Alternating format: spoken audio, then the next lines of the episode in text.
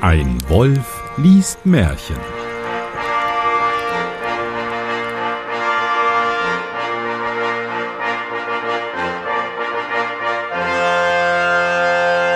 Hallo und herzlich willkommen zu einer weiteren Ausgabe von Ein Wolf liest Märchen. Mein Name ist Johannes Wolf und ich lese ein Märchen. Und damit ich das nicht alleine tun muss, habe ich heute einen ganz besonderen Gast bei mir. Und zwar den Matthias. Hallo Matthias. Morgen. Genau. Je nachdem, wann man äh, das äh, halt. Mal, nur, nur, nur damit ich das richtig verstehe. Du möchtest das nicht allein lesen, ich soll also auch mit vorlesen. Äh, nee, nee, nee, nee, nee, nee. Du darfst rein, einfach nur zuhören. Ach so. Mir lauschen. Ja. Ich finde das total toll, weil vom System her hast du sichergestellt, dass du mindestens einen Zuhörer für diesen Podcast hast. ja, und das klappt auch ganz gut. Also, ja. Super. Ja, woher kennt man dich?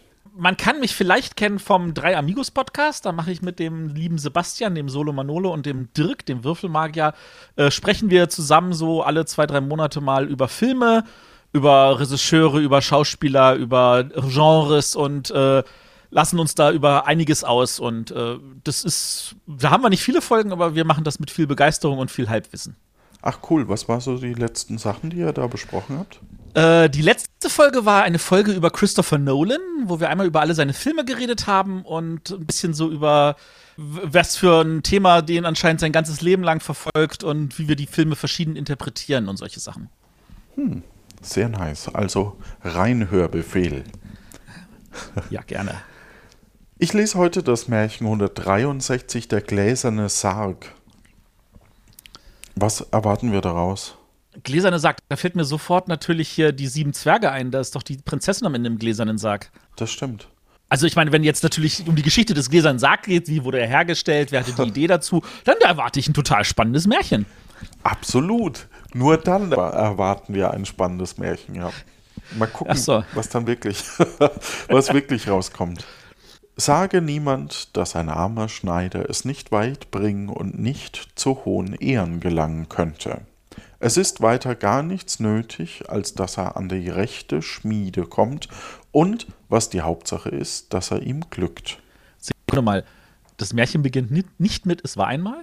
Äh, ähm, ich glaube, nur ein Märchen hat bisher mit Es war einmal begonnen. Okay, dann ist das wahrscheinlich so ein altes Klischee, so wie äh, äh, Beam Me Up Scotty, was in, glaube ich, genau null Folgen von Enterprise drin ist oder so.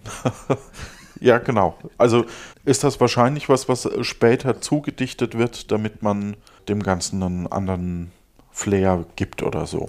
Ja. Das zerstört gerade mein Weltbild. Dann ist Star Wars vielleicht doch kein Märchen, weil das beginnt mit Es war einmal. Ich glaube, dass, dass, die, die Kinderbücher sind alle, glaube ich, zehnmal umgeschrieben worden. Okay, Schmied. Schmied soll man sein. Ein solches artiges und behendes Schneiderbürschchen ging einmal seiner Wanderschaft nach und kam in einen großen Wald, und weil es den Weg nicht wusste, verirrte es sich. Warum geht man denn in den Wald, wenn man den Weg nicht kennt? Äh, das Problem war, glaube ich, tatsächlich, früher war einfach alles Wald. Du bist aus der Stadt rausgegangen und du warst im Wald. Ich meine, ganz ehrlich, gab es denn überhaupt, also damals war halt noch nicht alles abgeholzt und so. Äh, es gab keine Autobahn. Äh, die einzige Möglichkeit, von einem Ort zum anderen kommen, war durch den Wald. Ja, oder halt in der Bahn.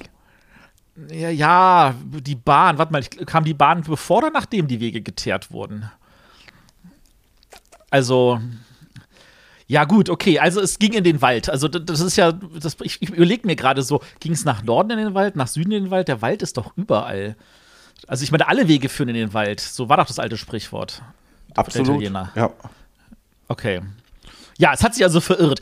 Wahrscheinlich ist er in den Wald gegangen und nicht dem Trampelpfad gefolgt. Eieieiei. Oder dem Trimm-Dich-Pfad.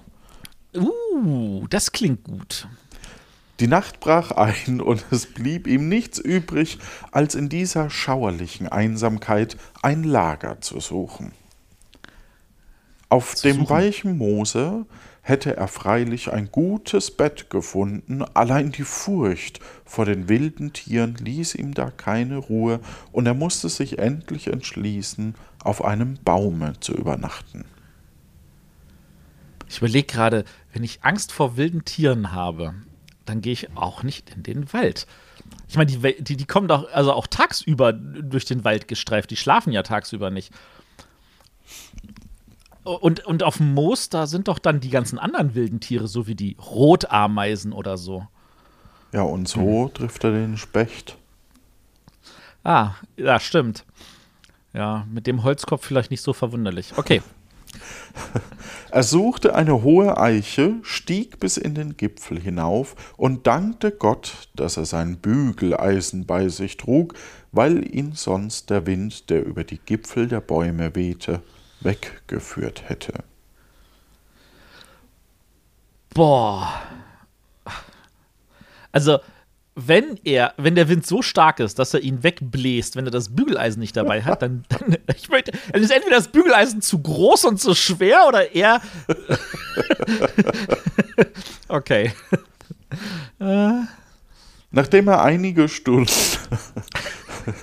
Nachdem er einige Stunden in der Finsternis nicht ohne Zittern und Zagen zugebracht hatte, erblickte er in geringer Entfernung den Schein des Lichtes, und weil er dachte, dass da eine menschliche Wohnung sein möchte, wo er sich besser befinden würde als auf den Ästen eines Baumes, so stieg er vorsichtig herab, ging dem Lichte nach. Warte mal, da kommt ein Licht.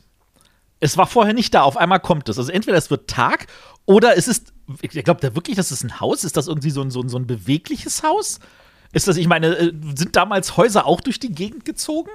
Oder hat er es erst gesehen, wenn, nachdem er nach oben gestiegen ist? Ja, vielleicht ist ihm auch das Bügeleisen auf den Kopf gefallen und er hat Sterne gesehen. Wohl wahr. Wohl wahr, ja.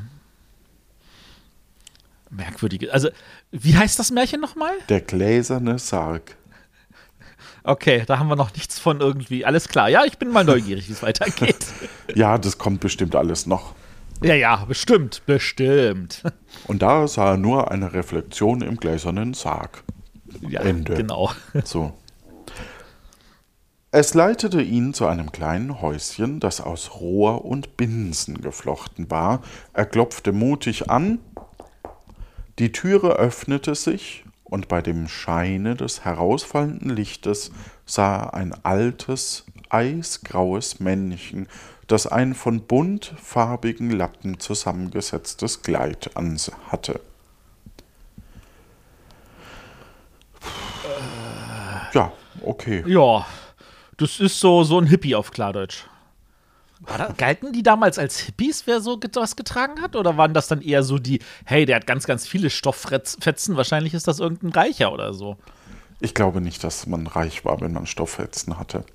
Vielleicht war es ja ein Magier oder ein, einfach nur ein alter Mann. Es war doch in den vielen Märchen dasselbe, oder? Ja.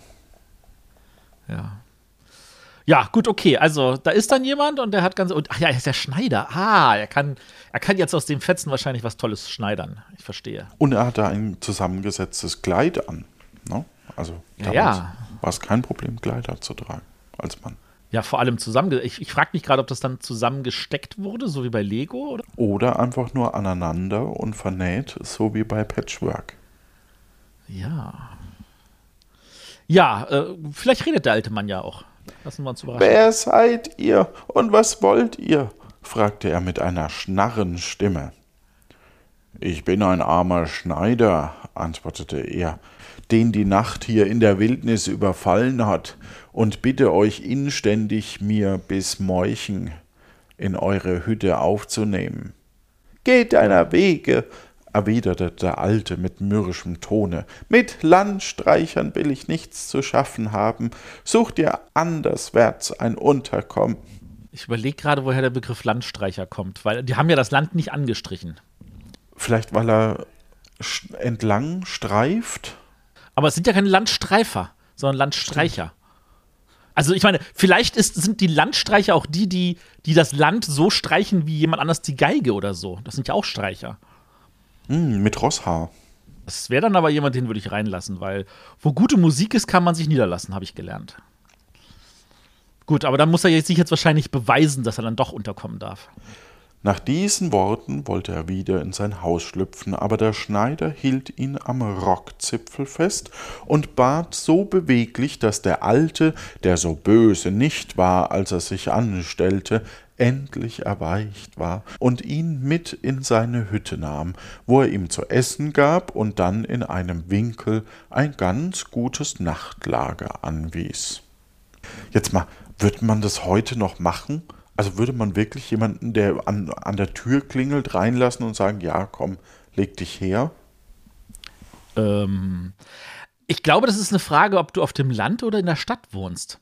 Weil ich meine, äh, ich habe persönlich auch, also in, in, als ich irgendwie mit der Familie Urlaub gemacht habe in kleinen Dörfern, du siehst ja diese, diese Leute, die auf der Walz sind. Ich meine, die haben natürlich eine gewisse Kluft an, sodass du sie wiedererkennst. Und wenn die sagen, du, darf ich in der Nacht pennen, dann sagst du, ja, klar, natürlich. Ähm, und ich glaube tatsächlich, auf Dörfern ist das eher etwas, was man dann gewohnt ist. Also mein Vater ist auf einem Dorf groß geworden und für den war das ganz natürlich, wenn er mit dem Auto an irgendjemandem vorbeifuhr, der da äh, irgendwie die Straße lang wandert, dass er stehen geblieben ist und hat gesagt, darf ich dich irgendwohin mitnehmen? Das, das war was ganz Normales. Und ich glaube, heutzutage hat man das bisschen, entweder zum einen ein bisschen verlernt, zum anderen, gerade in der Stadt ist man ja viel anonymer und deswegen ähm, ist man das weniger gewohnt. Bist du in der Stadt groß geworden oder auf dem Land? Äh, beides. Also ich, ich habe tatsächlich meine halbe Kindheit bei meiner Großmutter in Ungarn auf dem Dorf verbracht. Mhm. Und auf dem Dorf heißt an der Stelle wirklich ein kleines Winzigkaff, wo jeder an der Straße irgendwie gekocht hat und dann der Rest der Straße dorthin gegangen ist zum Essen. Einmal die Woche. Und Leute also, vorbeikamen, die dann auf dem Weg zum Essen mit dem Auto gefragt haben, ob man sie mitnehmen kann. Das war dann meistens zwischen den Dörfern. Ach so. Aber es ist tatsächlich, also man kannte jeden irgendwie in der Gegend und so und die andere Hälfte war ich halt hier in, in Berlin und äh, hier war das Gefühl so, du kanntest halt deine Klassenkameraden vielleicht noch und noch die Nachbarn über und unter dir und den ganzen Rest waren für dich anonyme Fremde. Und ich glaube, das ist, dass das, also ich meine, die Märchen wurden ja zu einer Zeit geschrieben, wo eine große Stadt äh, so groß ist wie heutzutage halt ein Dorf. Und ich glaube, die Leute kannten sich da mehr. Und äh, wenn du dann natürlich irgendwo in den Wald gegangen bist, wo normalerweise außer äh, Räubern und wilden Wesen nichts ist, ähm, dass dann natürlich trotzdem die Leute dann gesagt haben, so ja, natürlich, komm rein und so und äh, ich meine, ein Haus war ja so, das waren ja jetzt nicht irgendwie 15 Räume oder so, sondern es war ein einziger Raum und da war alles drin. Da war die Küche, da war der Arbeitsbereich, da war irgendwo so eine Bettstelle an der Seite und dann hast du einfach gesagt, hier, da kannst du dich auf den Boden legen, ist ein bisschen Stroh. Fertig. Daneben dem Pferd. Also, mhm. falls man ein Pferd hat oder ein Schwein oder ein Rind. Oder ein Schaf oder ein Huhn. Hühner. Ja. Ja, Hühner am ehesten noch, oder? Die, die geben wenigstens Hühner Eier. am ehesten, ja, ja. Die geben Eier, die vermehren sich ausreichend schnell im Notfall, wenn du nicht alle Eier weg isst, äh, sodass du da auch, also da, da, Hühner machen am meisten Sinn, ja. ja. Wobei Schweine eher nicht wegrennen, formulieren wir es mal so rum. Kommt aufs Schwein an. Ja. ja. Also meine, meine Großmutter in Ungarn hatte auf, äh, auf ihrem Gut auch äh, ganz, ganz viele Hühner und Gänse und Tauben. Und äh, die Tauben sind tatsächlich auch alle in dem Sinne nicht weggeflogen. Also die waren dann mal hier und mal dort, aber die sind halt alle zurückgekommen, weil das halt für sie irgendwie ihr, ihr Platz war. Und Tauben schmecken lecker. Ja. Kommt mit, mit so einer schönen Weißweinsoße oder so. Ah, ja, ja. Irgendwas in der Richtung. Wir gehen zurück zum Schneiderlein. Der müde Schneider brauchte keines Einbiegens, sondern schlief sanft bis an den Morgen, würde auch noch nicht an das Aufstehen gedacht haben, wenn er nicht von einem lauten Lärm wäre aufgeschreckt worden.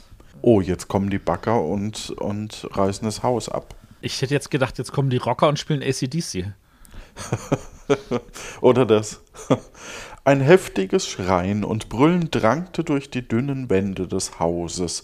Der Schneider, der ein unerwarteter Mut überkam, sprang auf, zog in der Hast seine Kleider an und eilte hinaus. Da erblickte er nahe bei dem Häuschen einen großen schwarzen Stier und einen schönen Hirsch, die in einem heftigen Kampfe begriffen waren. Dahinter standen ACDC und Bagger. Ich überlege gerade, wie ein Stier und ein Hirsch in derselben Gegend sein können. schwarzer Hirsch und, nee, schwarzer Stier und schöner Hirsch. Hm. Das klingt nach irgendwelchen verwunschenen Wesen. Ja, okay. Lass uns mal überraschen, was die da noch machen. Sie gingen mit so großer Wut aufeinander los, dass von ihrem Getrampel der Boden erzitterte und die Luft von ihrem Geschrei erdröhnte. Es war lange ungewiss, welcher von beiden den Sieg davontragen würde. Endlich stieß der Hirsch seinem Gegner das Geweih in den Leib, worauf der Stier mit entsetzlichem Brüllen zur Erde sank und durch einige Schläge des Hirschens völlig getötet ward. Also, wenn ich hätte wetten sollen, hätte ich jetzt natürlich eher auf den äh, bulligen Stier ge getippt als auf den schlanken Hirsch. Ähm, weil vor allem bei dem das Geweih ja auch, das, hätte ich eher gesagt, geht da kaputt, aber nun ist das ja Aber das Geweih Märchen. ist größer als die Hörner vom Stier. Also der, der Stier muss halt mit Körperkraft und der Hirsch mit Scheren oder keine Ahnung, mit, mit Rumwuchteln. Ich überlege gerade, weißt du, wenn der gläserne Sarg jetzt drumherum ist, dann hätten die beiden da beim Kampf das gesamte Glas kaputt gemacht. Höchstens ist es äh, Hirschglas oder so. Hirschglas. Es gibt so einen Film äh, mit Adriano Celentano, so, so, wo es um Glas geht, das so unkaputtbar ist, dass das Ding also, äh, also ich, Film ist aus den 70ern oder 80ern oder sowas, äh, so, so wirklich so, so kugelsicheres Glas und da gibt es halt irgendeine geheime Zutat und am Ende kommt raus, diese geheime Zutat ist, dass der liebe Hauptdarsteller einmal in die Zutatenmenge reinspuckt. Also vielleicht ist das ja irgendwas in dieser Richtung, dass, dass der Hirsch da einmal reinspucken muss und schon ist das Glas unzerbrechlich. Lassen wir uns überraschen. Es gibt ja bisher noch kein Glas. Stimmt. Zur, zur, Erinnerung für alle, die die Märchen nicht mehr folgen können. Ähm, der Schneider, welcher den Kampf mit Erstaunen zugesehen hatte, stand noch unbeweglich da, als der Hirsch in vollen Sprüngen auf ihn zueilte und ihn, ehe er fliehen konnte, mit seinem großen Geweihe geradezu aufgabelte. Er konnte sich nicht lange besinnen, denn er ging schnellen Laufes fort über Stock und Stein, Berg und Tal, Wies und Wald, er hielt mit den beiden Händen an den Enden des Geweihs fest, und er überließ sich seinem Schicksal. Und fand kein einziges Blättelein. okay, also der war in der Hütte, dann kam ein Stier, nee, dann kam ein Hirsch, da ist er aufgesprungen und jetzt wird er irgendwo hingetragen. Das war wahrscheinlich auch eine übliche Reiseform einfach damals. Garantiert. Also, ich meine, die Pegasi waren wahrscheinlich zu teuer. Ja. Und dann, dann musste man halt warten, bis ein Hirsch und ein Stier gekämpft haben, damit man sich irgendwie halt wegtragen lassen vom Sieger. Ja. Okay. Kann er froh sein, der Hirsch ist wahrscheinlich schneller als der Stier. Da wäre ich mir auch sicher. Aber dafür kann der Stier bei der Gelegenheit auch noch sein gesamtes Hab und Gut inklusive dem Haus mittragen. Hm. Es kam ihm aber nicht anders vor, als flöge er davon. Endlich hielt der Hirsch vor einer Felswand still und ließ den Schneider sanft herabfallen. Der, Schlei der Schneider, mehr tot als lebendig, bedurfte längerer Zeit, um wieder zur Besinnung zu kommen. Als er sich einigermaßen erholt hatte, stieß der Hirsch, der neben ihm der neben ihm stehen geblieben war, sein Geweih mit solcher Wal ja, ich, ich hab, hatte eine lange Nacht. ja, das ist gar kein Problem. Wahrscheinlich hast du, wurdest du wachgehalten von irgendwelchen Stieren und Hirschen. Ja, wer kennt's nicht, ne? Und dann war da so ein Licht in der Ferne, da musste ich dann noch irgendwie hin. Ja, ja genau. Als er sich einigermaßen erholt hatte, stieß der Hirsch, der neben ihm stehen geblieben war, sein Geweih mit solcher Gewalt gegen eine in dem Felsen befindliche Türe, dass sie aufsprang. Feuerflammen schlugen heraus, auf welche ein großer Dampf folgte, der den Hirsch seine Augen entzog. Also, ich überlege jetzt gerade, ob Sie da andeuten wollen, dass da ein Vulkan ist oder ein Geysir oder irgendeine Thermalquelle, irgendetwas, was man zu Geld machen kann. Und ich habe immer auch den, den Begriff Gläserner Sarg nicht verstanden. Gläserner Sarg habe ich auch noch nicht verstanden, aber ist das nicht, das könnte der Teufel sein? Der Teufel. Der Hirschteufel? Der. Das, ja. Aber gewinnen in Märchen nicht immer die Guten? Nein. Ist jetzt der Teufel der Gute? Ist der Stier der Böse? Nein, es gewinnt niemand in, in Märchen. Märchen sind. Wir sind alle Verlierer. ja. Okay. Ja, gut, okay. Also der, der, der Hirsch war so lieb, der hat sich irgendwo angeeckt und hat gesagt: So, hier, ich mach dir mal auf, tritt ein, okay. Und dem, dann folgte Dampf und dem Hirsch wurden seine Augen entzogen. Entzogen. Also Dampf kann ich verstehen, weil wir haben ja noch das Bügeleisen, das darfst du nicht vergessen. Wir haben noch das Bügeleisen. Stimmt. Mit dem Bügeleisen. Vielleicht ist es ein Dampfbügeleisen, keine Ahnung. Der Schneider Genau. wusste nicht, was er tun und wohin er sich wenden sollte, um aus dieser Einöde wieder unter Menschen zu gelangen. Indem er also unschlüssig stand, tönte eine Stimme aus dem Felsen, die ihm zurief Tritt ohne Furcht herein, dir soll kein Leid widerfahren. Renn! Forrest, renn! Ja, das wäre wahrscheinlich sinnvoller. Er zauderte zwar, von einer heimlichen Gewalt angetrieben, gehorchte er der Stimme und gelangte durch die eiserne Tür in einen großen, geräumigen Saal, dessen Decke, Wände und Boden aus glänzend geschliffenen Quadratsteinen bestanden, auf denen jedem ihm unbekannte Zeichen eingehaucht waren. Okay. Das ist jetzt die Stelle bei Harry Potter, wo sie dann Schach spielen müssen, nicht wahr? Ja, genau, es stimmt. Kommt da nicht dann der Höllenhund noch? Nee, Fluffy war vorher. Achso. Er betrachtete alles voll Verwunderung und war eben im Begriff, wieder hinauszugehen, als er abermals die Stimme vernahm, welche ihm sagte, Tritt auf den Stein, der in der Mitte des Saales liegt, und dein wartet großes Glück. Hä? Warum, warum soll ich Glück haben, nur weil ich in die Mitte trete? Naja, man tritt auf einen Stein und dann ähm, Öffnet sich die Falle. öffnet sich die Falle, genau. Und dann kommt ein großer, glücklicher Vielleicht Amboss. Dreiköpfiger, ja genau, irgendwas in der Richtung. Die sind ja auch immer lieb und freundlich. Zumindest in den Toons, äh, da lächelt der Amboss gerne dann auch noch, ja. Ja. Sein Mut war schon so weit gewachsen, dass er dem Befehl Folge leistete. Der Stein begann unter seinen Füßen nachzugeben und sank langsam in die Tiefe hinab. Langsam in Form eines Fahrstuhls? Nee, ich denke einfach nur so, wie als würdest du so eine Falle auslösen, die auf Gewicht auslöst. Ja, aber dann wär's doch eher schnell. Wohl wahr. Als er wieder feststand und der Schneider sich umseh, befand er sich in einem Saale, der an Umfang dem vorigen gleich war, doch ein Aufzug. Hier aber gab es mehr zu betrachten und zu bewundern.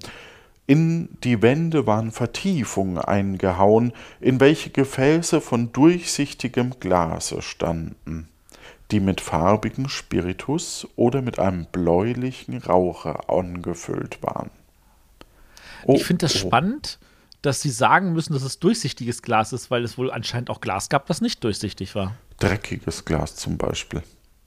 Ja, aber bei dreckiges Glas denkst du an ein Glas, das nicht abgewaschen wurde. Also, ich frage mich, also, ich meine, Glas ist, war das tatsächlich damals so in der Herstellung, dass das undurchsichtig war? Wenn es viele Farbe hatte? Hatte, vielleicht. Ah, du meinst so schlecht geblasen und so. Mhm. Aber dann ist es ja trotzdem durchsichtig. Du kannst vielleicht nicht durchsehen. es ist aber trotzdem Ja, eben, du transparent, kannst eben nicht klar. durchsehen. Und es ist ja durchsichtig. Aber ist das jetzt schon sein Sarg?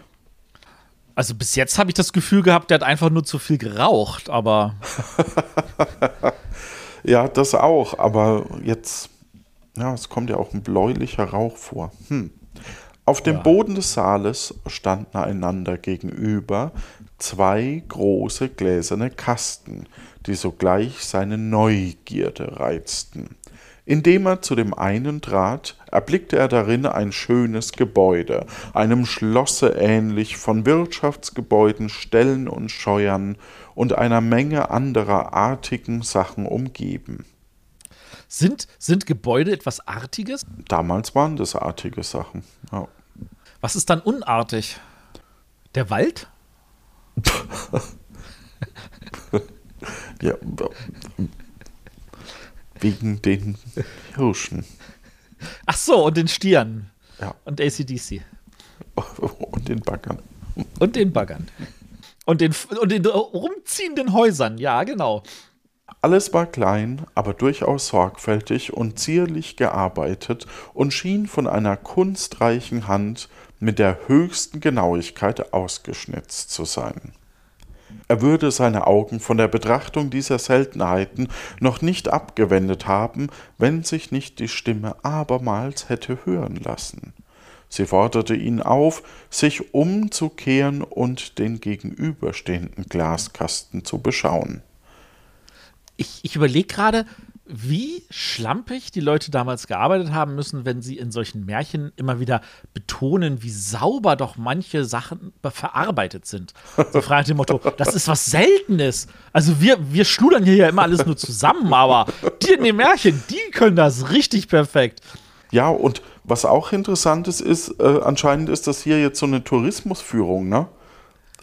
Stimmt. Gehen Sie rein durch die Tür, treten Sie auf den Stein, dann kommen Sie in den nächsten Raum. Jetzt haben wir hier eine Vitrine. Ja, und jetzt schauen Sie sich bitte noch die andere Vitrine an. Und lassen Sie sich bitte von der dritten Vitrine nicht fressen, sonst werden Sie auch ein Ausstellungsstück. Oder lassen Sie sich von der dritten Vitrine fressen, dann werden Sie nämlich ein Ausstellungsstück. Oder so rum. Lassen wir uns überraschen. Wie stieg seine Verwunderung, als er darin ein Mädchen von größter Schönheit erblickte. Es lag wie im Schlafe und war in lange blonde Haare wie in einen kostbaren Mantel eingehüllt. Die Augen waren fest verschlossen, doch die lebhafte Gesichtsfarbe und ein Band, das der Atem hin und her bewegte, ließen keinen Zweifel an ihrem Leben. Warum sind die Damen immer Blondinen? Hattet ihr das schon irgendwie mal ergründet? Nee, aber man merkt schon, dass immer so, eine, so ein leichter Grundrassismus in vielen der Märchen leider auch enthalten ist. Also wahrscheinlich ist halt blond auch sehr rein und, und klar. Also ich meine, das, das, du, du würdest das ja nur hochheben, wenn 99% der Bevölkerung eben nicht blond sind, sondern brünett oder schwarzhaarig. Und die Blonden sind dann wahrscheinlich eher so die aus Skandinavien oder sowas, da wo die Götter herkommen. Und boah, ja, ich meine, Grundsexismus findet man auch in vielen von diesen Märchen. Absolut. Ja, es ist eins fürchterlicher als das andere. Ja. Der Schneider betrachtete die Schöne mit klopfendem Herz. Als sie plötzlich die Augen aufschlug und bei seinem Anblick in freudigem Erschrecken zusammenfuhr.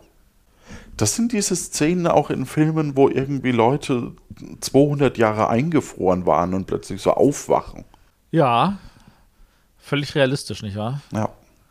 Auf der anderen Seite, du kannst halt die Menschen noch nicht so lange irgendwie in der Kryokammer sinnvoll am Leben erhalten. Also wir sind jetzt tatsächlich aus, aus dem Bereich Märchen in den Bereich irgendwie Science Fiction übergegangen. Ja. Und jetzt ist der gläserne Sarg also so, so, so, so ein Märchen der Form der Kryokammer und sie ist wahrscheinlich schon seit 200 Jahren oder sowas da eingefroren. Also so frühe Science Fiction hätte ich jetzt nicht erwartet, aber da macht das Wort gläserner Sarg jetzt schon irgendwie schon wieder Sinn. Ja. Gerechter Himmel, rief sie, meine Befreiung naht. Geschwind, geschwind, hilf mir aus meinem Gefängnis, wenn du den Riegel an diesem gläsernen Sarg wegschiebst, so bin ich erlöst. Ja, vielleicht sagt sie es auch höflicher. Oder fröhlicher. Aber das klang passend. Also so hätte ich es erwartet. Der Schneider gehorchte ohne Zaudern, alsbald hob er sie, den Glasdeckel, in die Höhe, stieg hinaus und eilte in die Ecke des Saals, wo sie sich in einem weiten Mantel verhüllte. Wenn das jetzt ein japanisches Märchen wäre, dann wäre sie auch in dem Hirsch gewesen und hat ihn halt einfach nur bezirzt, irgendwie sie da zu befreien. Also so, so, so ein bisschen so Sauron-mäßig so. Hier, komm, komm mal, befrei mich und so, damit ich Glück über die Welt bringen kann, Anführungszeichen, Ende. Also so abwegig finde ich das auch gar nicht. Also das ist uns je, ist jedem guten Dorfkind schon mal passiert. Ja, logisch. Ja. Aber interessant ist, dass sie anscheinend nackt war und jetzt in die Ecke auch laufen muss, um sich einen Mantel zu holen. Ist doch Schneider, hätte er nicht was herbeizaubern können? Und hat die nicht den Mantel einfach mit drin oder daneben auf dem Stuhl liegen, sondern warum ist er in der Ecke? Wo ist die Ecke bei einem runden Raum? Ich glaube nicht, dass es ein runder Raum war. Wir sind nur Ich glaube, der Raum wurde gar nicht beschrieben. Wir sind einfach nur drei Etagen tiefer. Okay, also sie hat sich jetzt was angezogen. Vielleicht Ja. auch nicht verkehrt, der könnte kalt sein. Aber es ist auch gut, dass sie uns mitteilen, dass sie sich was anziehen musste. Ja, weil sonst hätten wir uns jetzt die ganze Zeit des Märchens gefragt, warum hat die noch nichts an? Hat er was an? Das wurde nämlich noch nicht erwähnt. Also ich weiß, er hat ein, ein Bügeleisen, das weiß ich. Die Sau. Ja, ja. Dann setzte sie sich auf einen Stein nieder, hieß den jungen Mann herangehen, und nachdem sie einen freundlichen Kuss auf seinen Mund gedrückt hatte, sprach sie Mein lang ersehnter Befreier, der gültige Himmel hat dich zu mir geführt und meinem Leiden ein Ziel gesetzt. Okay, vielleicht nicht ganz, aber an demselben Tage, wo sie endigen, soll dein Glück beginnen. Du bist der vom Himmel bestimmte Gemahl und sollst von mir geliebt und mit allen irdischen Gütern überhäuft in ungestörter Freud dein Leben zu bringen. Sitz nieder und höre die Erzählung meines Schicksals. Oh nein. Ich bin die Tochter eines reichen Grafen, meine Eltern starben, als ich noch in zarter Jugend war, und empfahl mich in ihrem letzten Willen meinem älteren Bruder, bei dem ich auferzogen wurde.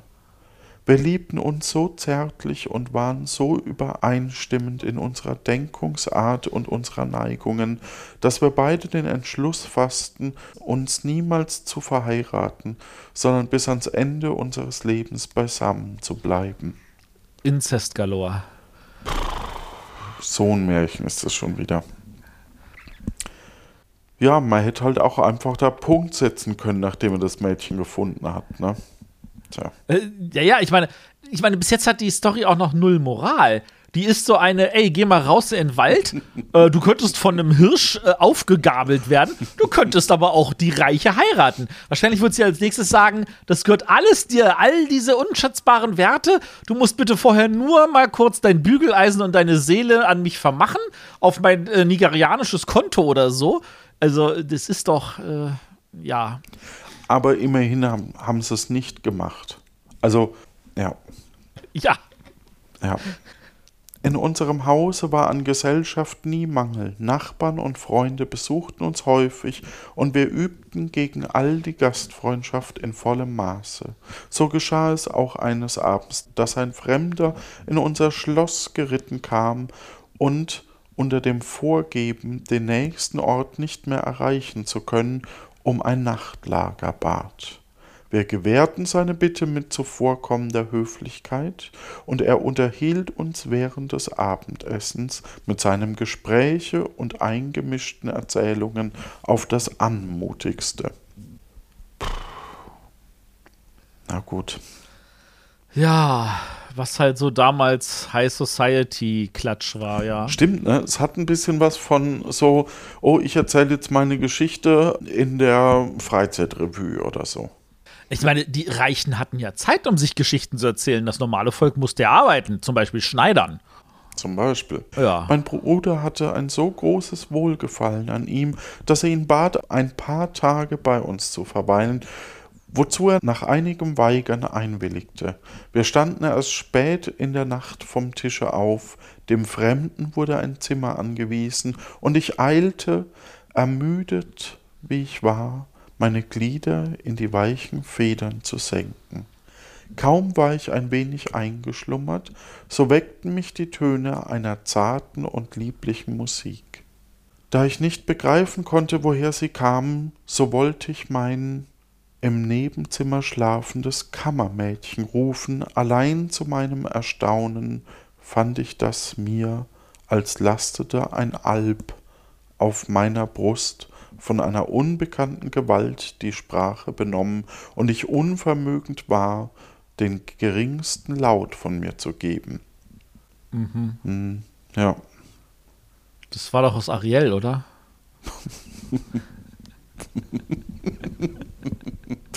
Du meinst, die Grimms haben Ariel im Kino geguckt und Oh, wer weiß, wer weiß. wer weiß. Die beiden. Ich meine, das, die, die Meerjungfrau ist ja von den Andersons. Also da war vielleicht auch irgendwie so ein kleiner Zwist zwischen denen, wer weiß. Ich weiß doch nicht mal, ob die in derselben Zeit gelebt haben oder ob da schon ein paar, ob da schon irgendwie 50 oder 100 Jahre dazwischen liegen. Könnte ich dir nicht mal sagen. ich glaube, Hans Christian Andersen war später. Aber Glaube ich auch. Ja.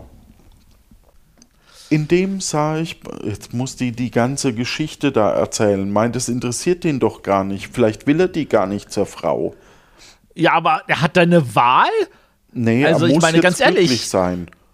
Wenn, wenn, wenn man dir sagen würde, ey, ganz ehrlich, du darfst mich ehelichen und du kriegst noch hier, weiß ich nicht, äh, 10 Milliarden und die Seele von Jeff Bezos, du musst dich einfach nur hinsetzen und eine halbe Stunde lang meinem Gesülze zuhören. Das würdest du doch auch tun, oder? Ja, ich weiß nicht, ob ich die heiraten würde. Äh, weiß ich auch nicht. Ja.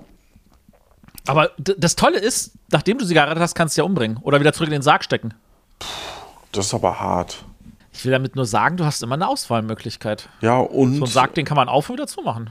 ja, und die nächste Person könnte dann dieselbe Geschichte hören. Naja, aber die kann nichts mehr erben, weil das hast du ja schon alles geerbt. So erzählten die Vögel. Indem sah ich bei dem Schein der Nachtlampe den Fremden in mein durch zwei Türen fest verschlossenes Zimmer einzutreten. Er näherte sich mir und sagte, dass er durch Zauberkräfte, die ihm zu Gebote ständen, die liebliche Musik habe ertönen lassen, um mich aufzuwecken, und dringe es jetzt selbst durch alle Schlösser in der Absicht, mir Herz und Hand anzubieten. Mein Widerwille aber gegen seine Zauberkünste war so groß, dass ich ihm keiner Antwort würdigte. Er blieb eine Zeit lang unbeweglich stehen, wahrscheinlich in der Absicht, einen günstigen Entschluss zu erwarten, als ich aber fortfuhr zu schweigen, erklärte er zornig, dass er sich rächen und Mittel finden werde, meinen Hochmut zu bestrafen, worauf er das Zimmer wieder verließ. Hm. Aber im Grunde genommen macht sie ja dasselbe gerade mit diesem Typ, mit dem Schneider, der in den Wald ging, sich verirrt hat, dann irgendwo auf einen Baum geklettert ist, dann in eine Hütte, in der Hütte aufgeweckt wurde von einem Stier und einem Hirsch, der verreckt und der Hirsch nimmt ihn mit zu, einem, zu einer Felsformation. Dort ist eine Tür, dort geht er rein, da ist ein leerer Raum, dann geht er in die Mitte auf einen Stein, weil irgendeine komische Stimme ihm das sagt. Er senkt ab, da ist mehr zu sehen und dann sind da zwei gläserne Särge. Super. Aber warte mal, warum hat er dann den Sarg mit ihr aufgemacht und nicht den anderen, wo, da, wo, die ganz, wo das ganze Hab und Gut drin war? Ja, das wäre gescheiter gewesen. Das wäre sehr viel. Also ich überlege jetzt gerade, ob dieser böse Zauberer, das sind ja immer irgendwie Zauberer, keine Ahnung, warum man das so nannte. Das Wort Wissenschaftler gab es wahrscheinlich noch nicht. Äh, dieser böse Wissenschaftler, der hat sich also als Hirsch verkleidet. Sehe ich das richtig? Weil der wollte ja, dass man sie wieder befreit oder hat der Wissenschaftler sie da reingequetscht? Ich weiß. Erzähl mal weiter. Nee, ich glaube, der, der, der Alchemist, Alchemist, je nachdem, welche, welche Erzählung man glaubt, hat ja sie wahrscheinlich da erst reingezwungen. Okay. Ja, mal gucken, was da rauskommt. Ja, ich suche nur schnell die Stelle. Sehr skurril ist Ich verbrachte die Nacht in höchster Unruhe zu und schlummerte erst gegen Morgen ein. Als ich erwacht war, eilte ich zu meinem Bruder, um ihn von dem, was vorgefallen war, zu benachrichtigen. Allein ich fand ihn nicht auf seinem Zimmer, und der Bediente sagte mir, dass er bei anbrechendem Tage mit dem Fremden auf die Jagd geritten sei. Mir ahnte gleich nichts Gutes, ich gleitete mich schnell an, ließ meinen Leib Zelter satteln und ritt, nur von einem Diener begleitet, in vollem Jagen nach dem Walde. Der Diener stürzte mit dem Pferde und konnte mir, da das Pferd den Fuß gebrochen hatte, nicht folgen. Ich setzte, ohne mich aufzuhalten, meinen Weg fort, und in wenigen Minuten sah ich den Fremden mit einem schönen Hirsch, den er an der Leine führte, auf mich zukommen. Ah, der Hirsch ist also ihr Bruder. Das zum einen. Und zum anderen ist es doch interessant, von der Erzählung her, oh, die darf ja definitiv nicht alleine in den Wald reiten. Also kriegt sie einen Diener, aber die muss ja irgendwie alleine ankommen. Also müssen wir den Diener irgendwie aus dem Weg schaffen.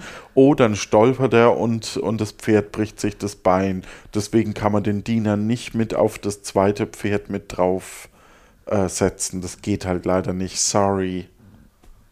Ja, aber ganz ehrlich, wenn das Pferd sich das Bein bricht, also damals hätte man wirklich gesagt, Diener, dann läufst du gefälligst neben mir dann muss der Diener weiterlaufen und äh, gucken, dass sie trotzdem nicht alleine bleibt.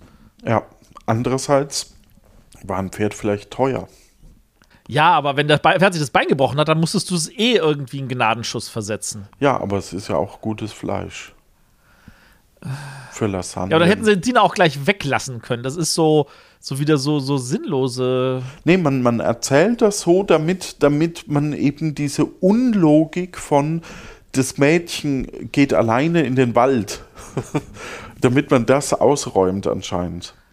Jetzt sind wir wieder so bei Sexismus gelandet. Eieiei. Was? Ist doch Sexismus. Das Mädchen darf nicht alleine in den Wald, etc. Tja. Okay, und der, der Stier, ist das jetzt dann der, der Bösewicht? Vielleicht. Das wird sich gleich zeigen.